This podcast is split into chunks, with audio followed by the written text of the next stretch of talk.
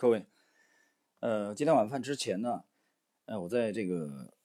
网上啊读到一篇文章啊，我觉得很有趣啊，所以我觉得今天这点时间跟大家啊一起啊来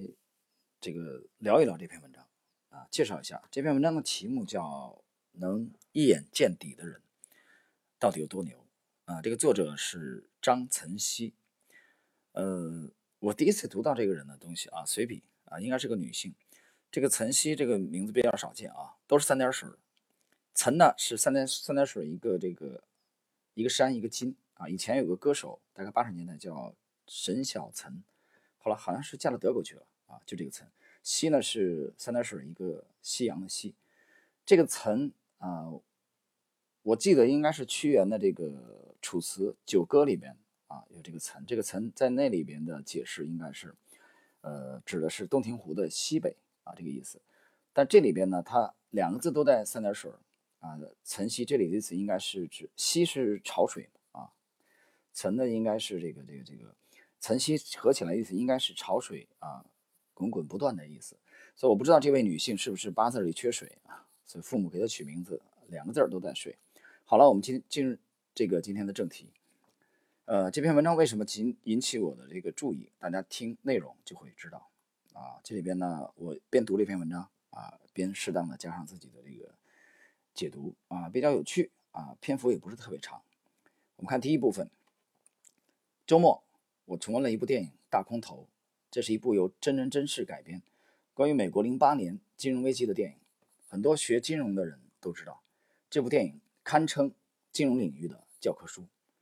我为什么反复去看这部电影？主要原因是剧中有几个金融鬼才。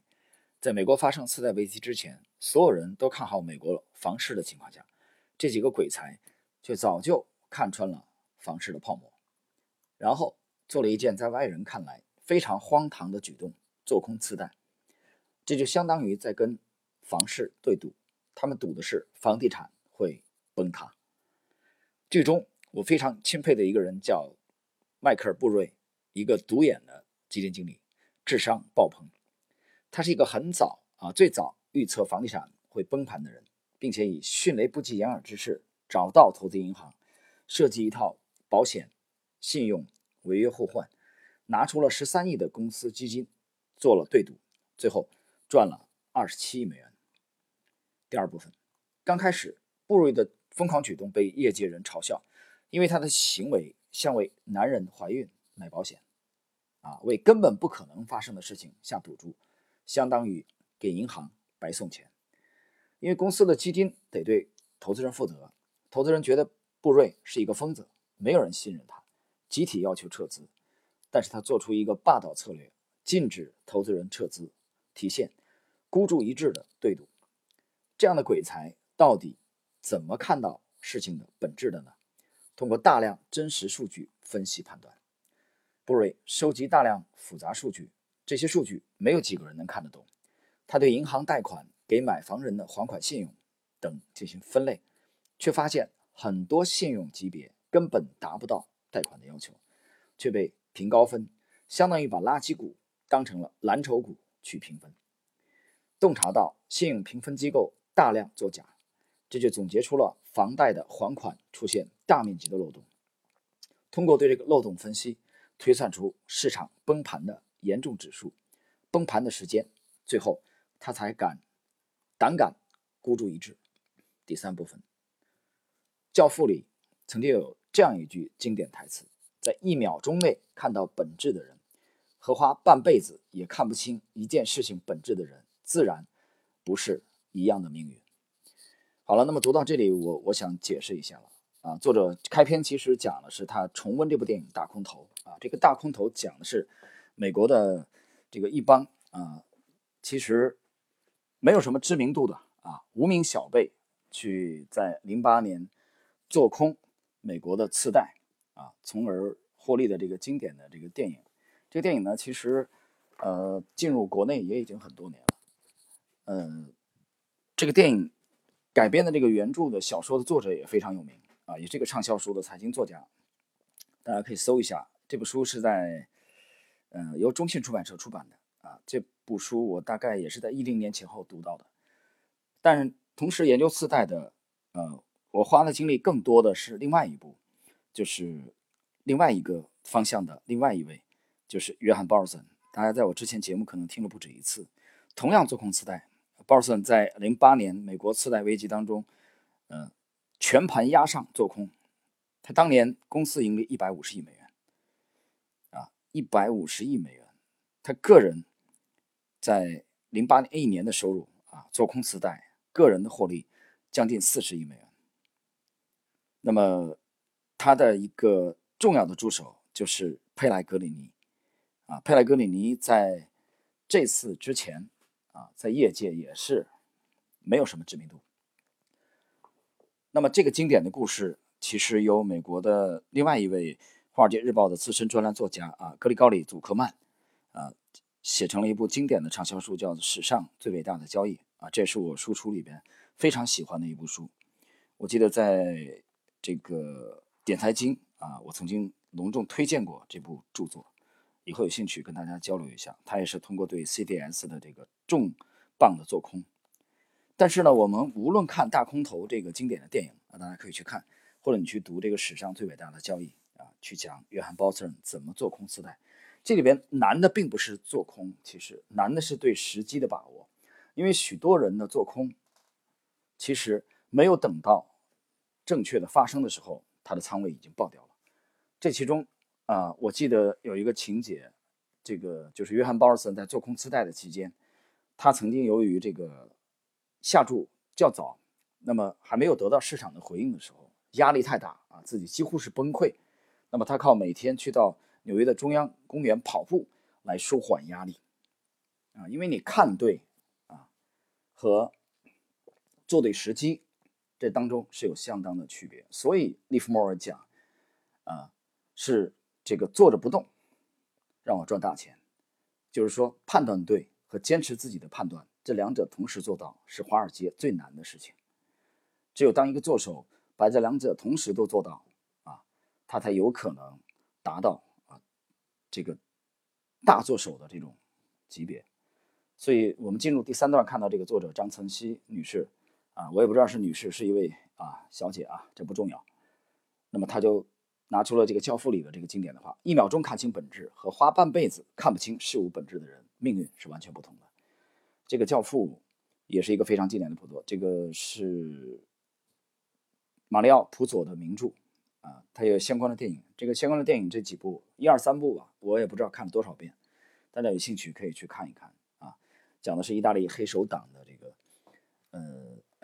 像这个领袖啊，其中第一部应该是当年的，呃，就是马龙白兰度主演的，后面几部也同样非常非常精彩。那么讲的是这个黑这个这教父黑手党的教父这个科里昂家族的经典的故事。好，我们继续来看第三部分啊的内容。一个优秀的人和一个卓越的人最大的区别是一眼。见底的洞察力，洞察力成就了对未来的预测判断能力。能够一眼看到事情本质的人，才会用未来的眼光，在当下做对精确的、精准的对策。有这么一句话：如果人生能倒着活的话，将有一半人能成为伟人，因为他们知道现在做什么，在未来最有价值。你可以仔细想想，被称为大神的人，最牛的是牛在哪里？牛在他们十年前、二十年前，哪怕五年前做出了一个决策，十年、二十年后的我们才看懂了他们当初的决策。当我们看懂了的时候，他们在做一件你现在又看不懂的事情。好，本文的第四部分，一眼见底的洞察力到底有多牛？我第一个女 boss 曾经在国外留学读研，在国外金融圈里这个滚打摸爬多年。后来拿到国外的资源回国，进入教育领域创业。我一毕业刚好在他手下工作，到现在为止，在我认识的人当中，从来没有一个人的智商超过他，更没有他超强的洞察力和判断能力。当你坐在他面前，你就好像是一个透明人，他的一双眼睛好像是 X X 光，能通过你眼神还有简单的动作，对你进行一个相对精准而且比较客观的判断。我非常钦佩他的是，每次出现重大问题，当我们焦头烂额的时候，报上去，他看了一眼报告，问了几个关键问题，立马就告诉我们问题在哪里，用什么方法解决，并且还告诉我们在执行的过程中可能还会遇到什么问题，然后让我们注意用哪种方法。可能在外人看来只是经验罢了，此言差矣。我记得有一次他跟我闲聊天，那个时候提到股市问题，说哪几只股可能要跌了，哪几只股可能要起来，我不相信。过段时间专门问问一个做金融的朋友，最后得到了答案，确实如他所说。我非常惊讶他的这种一眼见底的能力，面临复杂问题一眼能看到源头，不走弯路。第五部分，看不清事物的本质。和一眼见底的人区别在哪里？成龙拍了一部电影《十二生肖》，其中一个片段，当时成龙误闯庄园迷宫里，被一群恶犬追咬，他闯来闯去，死活都走不出这个死胡同，因为他的视野跟庄园的迷宫等高，所以找不到迷宫的出口在哪里。但是当他借用滑翔伞飞起来的时候，才逃出了迷宫，因为他的视野比迷宫。多了一个纬度，高度，他在俯视着迷宫，所以一眼就能看到迷宫的出口。我们遇到事物或者问题，就相当于一个迷宫。当你的思维的纬度跟问题的纬度同高的时候，你就犹如在迷宫里转来转去，就看不清事物的本质。而那些一眼见底的人，之所以能够迅速看到事物本质，找到解决问题的出口，他们牛在他们的思维比问题本身。高了一个或几个维度，牛在他们的思维维度。呃，其实这一段呢，作者其实想说明呢其实就是升维的问升维的问题。关于这一点，之前的若干期节目我已经反复的强调这一点了啊。许多人在股市当中走不出这个迷宫，也是这个原因。他们永远在他们固定的这个楼层、固定的纬度在努力啊，在勤奋，在奋斗。同时呢，有还有很多人自我感觉非常好啊，在自己交易不非常不好。非常这个业绩非常糟糕的情况下，还是执迷不悟的，不不愿意升维，所以这些人的命运其实从一开始就已经决定了。我们看第六部分内容：一个思维单一、思维是线性状态的人看待事物，犹如照相机，拍的是哪一面，看到的就是哪面，所以永远只看到皮毛而不是本质。一个大脑思维纬度非常高、多维度思维的人看待事物，犹如 X 光，看到的不是一面。而是核心深入到骨髓，这就是一眼见底。这种人厉害之处，留在他们思维的多维度。你的思维维度决定了你看问题的核心程度，而洞察力越高的人，越能做出一个精准的分析和判断，用未来的眼光在当下做决策。我们中国人为什么非常崇拜三国里的诸葛亮？因为他神机妙算，事情没有发生前就能做出精准预测，自古以来一直被封为神一样的人物。呃，而一个能做出非常精准预测的人，之所以思维纬度高，还有一个原因，那就是大量的信息储备，逻辑思辨的分析能力。就好比诸葛亮的上知天文，下知地理，才能做到神机妙算。只有知识储备，才能提高认知；只有认知的全面，才避免思维的盲区和漏洞。第七，很多人以为在一个行业做到顶层，需要的是这个行业的技术，大错特错。只懂金融技术的人，只能在公司做一个合格的操盘手；但是喜欢研究哲学的索罗斯，却成为世界级的金融大家。区别不在于技术，而在于思维。一个具有哲学思辨能力的人，更容易看透事物本质。金融大师索罗斯是用哲学的眼光看待金融，用哲学的思维洞察事物的规律。现在明白超强的洞察力在哪里了吧？牛在你是用普通人的视。觉视角看待问题，还是在用宇宙的规律、哲学角度在看待问题？区别在于，一个是人的视角，一个是上帝的视角。那么读完了这个这一段啊，作者这其实强调哲学的问题了。其实最近呢，我跟啊我广东的朋友这个交流的时候啊，我们其实就这个问题其实有一个小小的辩论啊。我跟他讲的意思就是，我跟他讲的内容其实前边这个这几年我在节目里不断的讲了。我觉得要突要有突破啊，其实首先是哲学层面的突破，这不是我讲，杨振宁讲的，这点我是完全赞同。至少杨振宁讲的这段话我赞同。我认为首先是哲学层面的突破啊，那么这个很多问题啊大而化之，或者是这个啊举重若轻啊，就是这个迎刃而解了。但是我朋友就认为呢，啊，因为他对这个也有钻研啊，尤其中国的国学啊这些，啊佛教等等，他他还是很有研究啊。他跟我讲啊，他认为这个首是道法自然。所以我们俩关于这个那天有一个这个小小的争论啊，我就认为你道法自然还是属于哲学层面的啊。最终我估计我们估计谁也没有说服谁啊，但是我很感谢他啊，这个我们这这次的这个这个呃碰面啊交流啊，他送给我一本这个四十年前在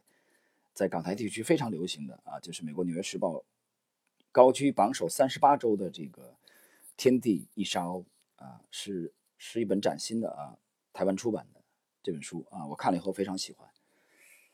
嗯，其实我想讲的是关于关于这个对哲学的这个认知啊，其实每个人都会有自己的呃不同的这个角度，但是只要你意识到不断升维的重要性，你才有可能去靠近今天我们这篇短文的作者提到的“一眼见底”。啊，到这个层面，呃，这篇短文其实呃篇幅并不是很长啊，它也不是说完全啊就讲投资，呃，但是我今天读了以后，我觉得还是有一点有一点这个